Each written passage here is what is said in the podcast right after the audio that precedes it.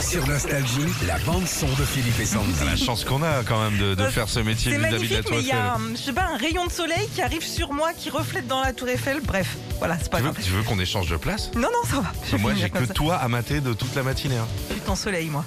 Euh, alors, ce matin, euh, c'est le retour d'un dessin animé culte des années 80, Albator. Albator, il était en galère.